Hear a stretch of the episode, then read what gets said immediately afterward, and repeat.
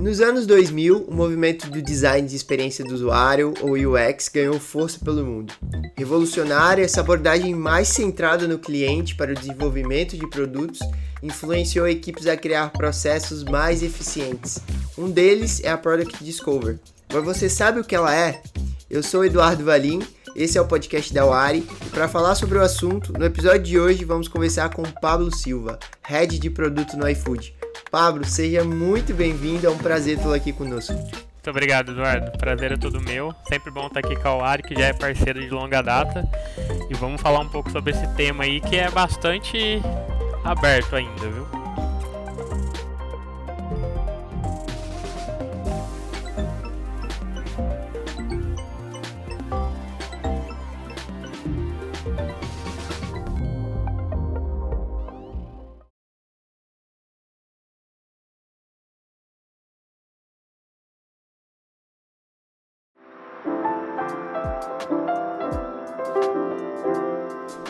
Pablo, para começar, conta pra gente o que é Product Discover. Conta pra gente, é um framework, como funciona? Conta um pouquinho. Cara, é, é até difícil ter uma única resposta, acho que não tem uma única resposta. Uh, mas o que eu vejo é uhum. é que o nome Discover, né? Então, descoberta de produto é realmente aquilo que o nome diz. Né? Então, você vai descobrir é, o que, que é o produto né, que você quer construir. Uhum. Mas por que, que você está fazendo isso? Né? Por que, que você está descobrindo um produto? Porque você quer resolver algum problema que o negócio tem e esse problema geralmente está associado a algum tipo de usuário, um ou mais perfis de usuário. Uhum. Então, descoberta de produto é um assim tem n ferramentas dentro desse processo, né? Pode chamar de processo, de framework. Uh, uhum. Mas não tem uma ferramenta única, vai depender sempre daquilo, do momento do produto, do momento da empresa, uh, de como o time está estruturado. Então, descoberta de produto basicamente é isso, né? O que, que você faz para de fato trazer um resultado para o negócio? E aí, para você trazer um resultado uhum. para o negócio, o que tem que acontecer é que você tem que gerar o tal do valor para o usuário. Então, descoberta de produto é isso. Né? Uhum. Que, qual que é o valor que você tem que gerar? Perfeito para no final das contas fazer o negócio avançar. Então, bem simples, né? Perfeito. Perfeito. E se, tem uma, e se tem uma discussão, né, Pablo, que Product Discover é uma etapa, é uma, da, uma das etapas, né, uh, críticas no, no processo de, de, design do produto, enfim, e de e gerenciamento do produto, já que é, é feito ali toda a parte do planejamento, né, da forma mais direcionada, para qual público vai ser aquele produto. Então, assim, eu queria que você se pudesse falar um pouco assim das experiências que você já viveu, né? Falando qual a importância que teve na prática, assim, para você, em alguma situação que você falou, poxa, realmente é, eu preciso usar isso aqui ah, agora. Esse é até um ponto importante, né? Que a galera sempre pergunta: precisa fazer discover toda hora, toda vez, para tudo? A minha resposta é sempre não. E não é nem depende. Geralmente é depende. Não, a minha resposta é sempre não. Por quê? É, é por quê? Porque o que, que eu enxergo nisso? É, produ o produto, né, a empresa, ela está tentando resolver um problema lá que tem no mundo. Né? Nós todos temos muitos problemas uhum. e necessidades no dia a dia. E aí, produto é meio. Né? Essa é uma coisa muito importante. Produto é meio para você de fato gerar valor. Uhum. E aí ele pode ser qualquer coisa. E aí a empresa a, crescer. Né? Então, qual que é o ponto aqui? Quando que você precisa fazer discover? Ora, quando o risco é muito alto. Que risco? O risco de, da tua solução, da tua hipótese, daquilo que você pensou, daquela ideia que você teve para resolver um problema, tá ainda muito incerto, né? De não ser aquilo, de você colocar algo no pro usuário fazer lá passar dois, três, quatro meses fazendo algo, nem vou falar um ano hoje, porque um ano é, já é um negócio hiper absurdo, né? Mas passar dois, dois, três meses, às vezes, nem que seja um mês fazendo algo, e aí a hora que você põe na mão do usuário, é, aquilo lá não resolve o problema dele. E o que, que isso significa para a empresa? Uhum. Ser custo, né? Muito custo. Dinheiro jogado fora. Total. Então, é, quando que você faz discovery? Quando esse risco, quando essa incerteza está muito alta. Quando que você não faz? Ó, quando você já conhece o problema, né?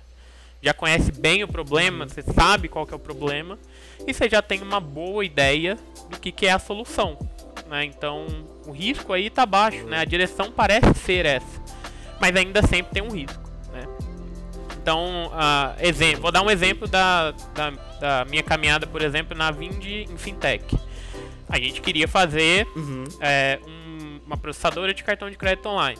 Né? Então, beleza. Já o estado da arte de uma processadora de cartão online já existe. Cartão de crédito existe há muito tempo.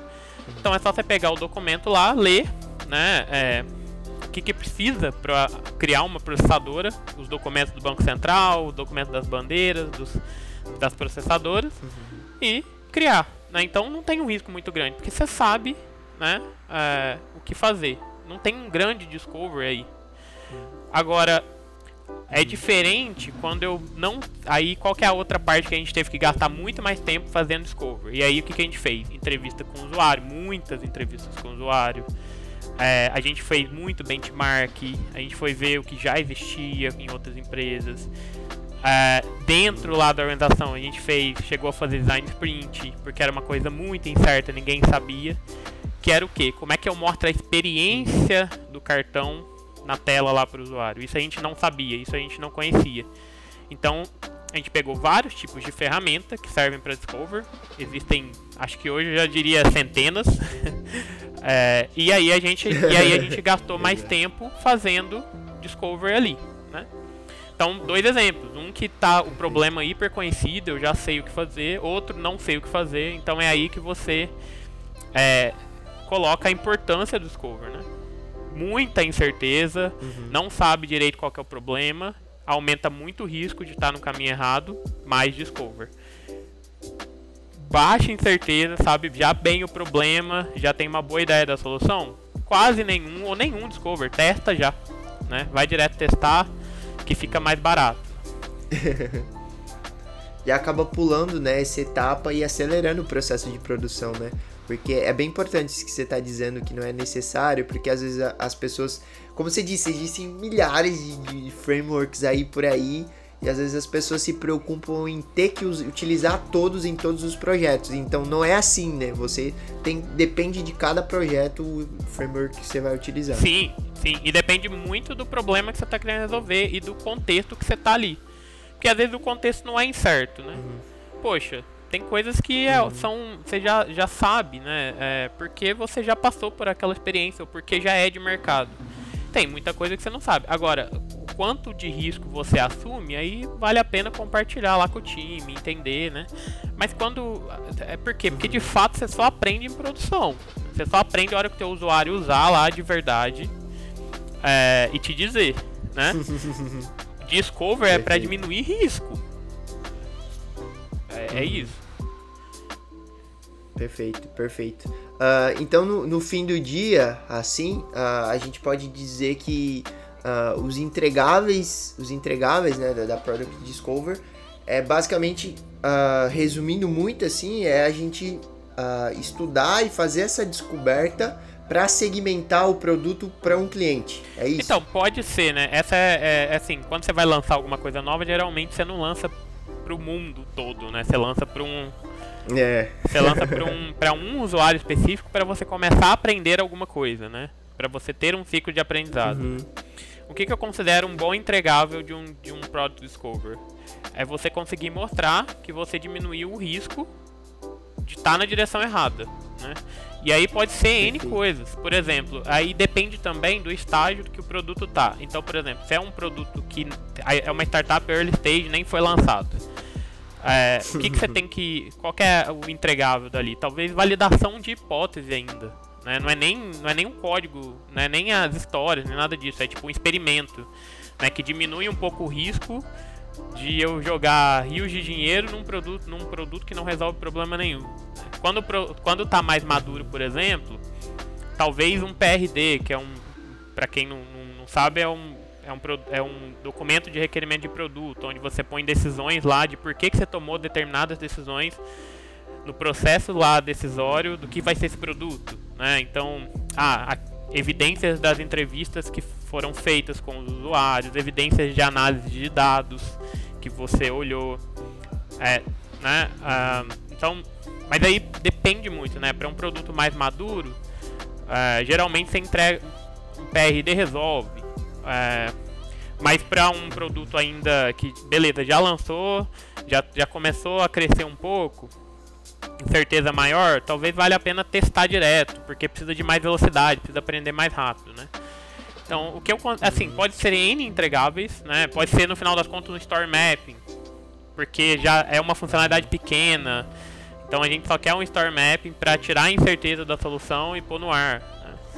É, agora, assim, no processo todo, tem lá quando há pesquisa, geralmente você traz o briefing da pesquisa, os designers tra trazem, né? O briefing da pesquisa, o PM traz a análise de dados, a, a, se tiver que analisar tecnicamente, porque às vezes é muito complexo lá, a galera de engenharia traz uma análise técnica, aí você junta tudo isso para tomar uma decisão, né? Tem um pouco da, do alinhamento que você faz com o negócio, tudo isso é discover. E aí, para cada uma dessas coisas, para cada uma dessas etapas, para cada uma dessas coisas, você gera lá um documento, alguma coisa assim, ou mesmo uma história de usuário que tá tudo lá, ou qualquer coisa, assim, não tem. Não precisa. É, é um universo dentro do, do é. Discover, né? Então, é que o Discover são várias etapas, né? Você tem que fazer todos? Não acho que tem, uhum. né? Às vezes não tem, às vezes você já, já uhum. tem muita coisa óbvia lá, né? Então, pode ser várias coisas, né? Mas é, mas tudo, tudo olhando pra por que, que eu estou tomando uma decisão, por que que é esse entregável, é essa solução que a gente deu pro produto é a solução, por quê, né? Discover tem que responder isso no final das contas. Por que que é isso aqui a nossa aposta, né?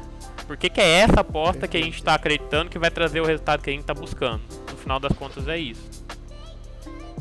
Perfeito. E nesse sentido, né, de dele da, da Discover mostrar o porquê do você tá fazendo aquele projeto, porque e o que aquilo vai ser efetivamente bom para a empresa, né, para o time. Uh, qual qual que você diria assim, Pablo, que é a importância de um PM hoje ele se aprofundar e entender e começar a executar, né, no dia de, no dia a dia dele ali uma discover. Não em uhum. todos os, todos os projetos, como você falou, vai ter projeto que não vai precisar, mas é a importância dele começar a se, pro, de, se aprofundar é, no assunto. fundamental para todo, todo PM, assim.